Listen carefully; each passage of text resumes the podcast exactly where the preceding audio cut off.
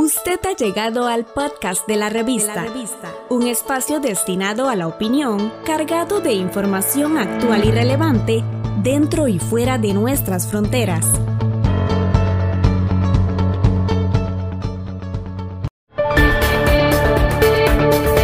Estas son las noticias más destacadas de las Naciones Unidas con Beatriz Barral. Los chilenos votaron este domingo en un plebiscito histórico por el que determinaron la redacción de una nueva constitución para el país. La ONU felicitó la alta participación ciudadana y destacó el compromiso de Chile con la democracia. El sistema de las Naciones Unidas en Chile acogió con beneplácito la culminación del plebiscito nacional en el que la ciudadanía decidió abrir el proceso de formulación de una nueva constitución. Según las informaciones de prensa, cerca del 80% de los chilenos votaron a favor de cambiar su actual constitución vigente desde 1980 tras ser redactada y aprobada bajo el régimen militar de Augusto Pinochet. La alta participación y el espíritu cívico demostrado el día de hoy son muestras del fuerte compromiso de Chile con la democracia, afirmó la ONU y subrayó la conducta ejemplar de la ciudadanía al acudir a las urnas en el contexto de la pandemia de COVID-19. La ONU llamó a continuar el proceso constitucional, fortaleciendo los valores democráticos, la participación igualitaria de mujeres y hombres y el respeto a los derechos de libertad de opinión y expresión como principios fundamentales. La crisis climática está teniendo graves efectos en África, donde el aumento de las temperaturas, la elevación del nivel del mar, los cambios en las precipitaciones y un aumento en la cantidad de fenómenos meteorológicos extremos amenazan la salud y la seguridad de millones de personas, según un informe coordinado por la Organización Meteorológica Mundial. El estudio señala que el nivel del mar subió 5 milímetros por año en varias zonas oceánicas que rodean el continente, sobrepasando el aumento medio a escala mundial que es de 3 a 4 milímetros por año. La degradación y la erosión de las costas son también un gran desafío, especialmente en África Occidental. Alrededor del 56% de las costas de Benin, Côte d'Ivoire, Senegal y Togo se están erosionando y se calcula que esto empeorará en el futuro. En los países del África subsahariana propensos a la sequía, el número de personas subalimentadas ha aumentado en un 45,6% desde 2012, según la FAO.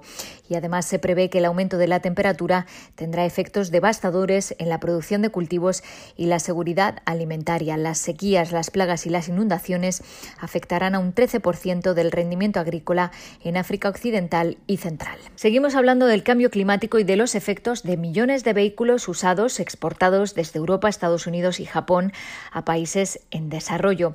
Esos vehículos son de mala calidad, lo que contribuye significativamente a la contaminación del aire, según un nuevo informe del Programa de Naciones Unidas para el Medio Ambiente. El estudio revela que entre 2015 y 2018 se exportaron en el mundo 14 millones de vehículos usados ligeros de menos de 3,5 toneladas.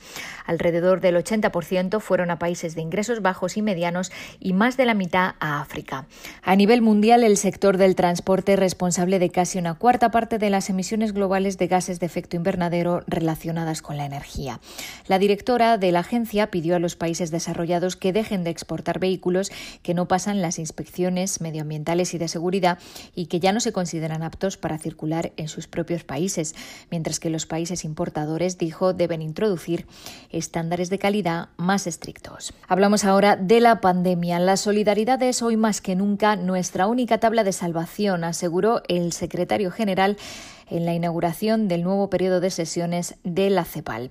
Antonio Guterres dijo que la pandemia marca un antes y un después y pidió a todos los países que den un paso importante en los próximos meses para proporcionar los tan necesarios recursos adicionales y movilizar una respuesta verdaderamente mundial. Necesitamos mayor coordinación y solidaridad internacional para evitar que el mundo enfrente un camino sin retorno, producto del cambio climático, de un serio aumento de la pobreza y de la inestabilidad a escala global global, sostuvo Guterres.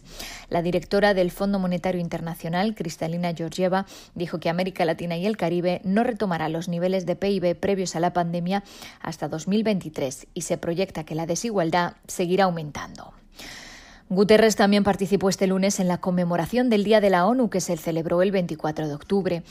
El espíritu del multilateralismo que dio lugar a las Naciones Unidas y nos ha impulsado durante 75 años nos guiará a través de la pandemia y más allá, dijo el secretario general. El presidente de la Asamblea General reconoció el trabajo del personal de la ONU para mejorar la humanidad y preservar nuestro planeta. Durante la ceremonia, los participantes reafirmaron el compromiso con la Carta de las Naciones Unidas. Hasta aquí las noticias más destacadas de este lunes. Estamos en las plataformas de Spotify, Apple Podcast, Google y Anchor como la revista. La revista.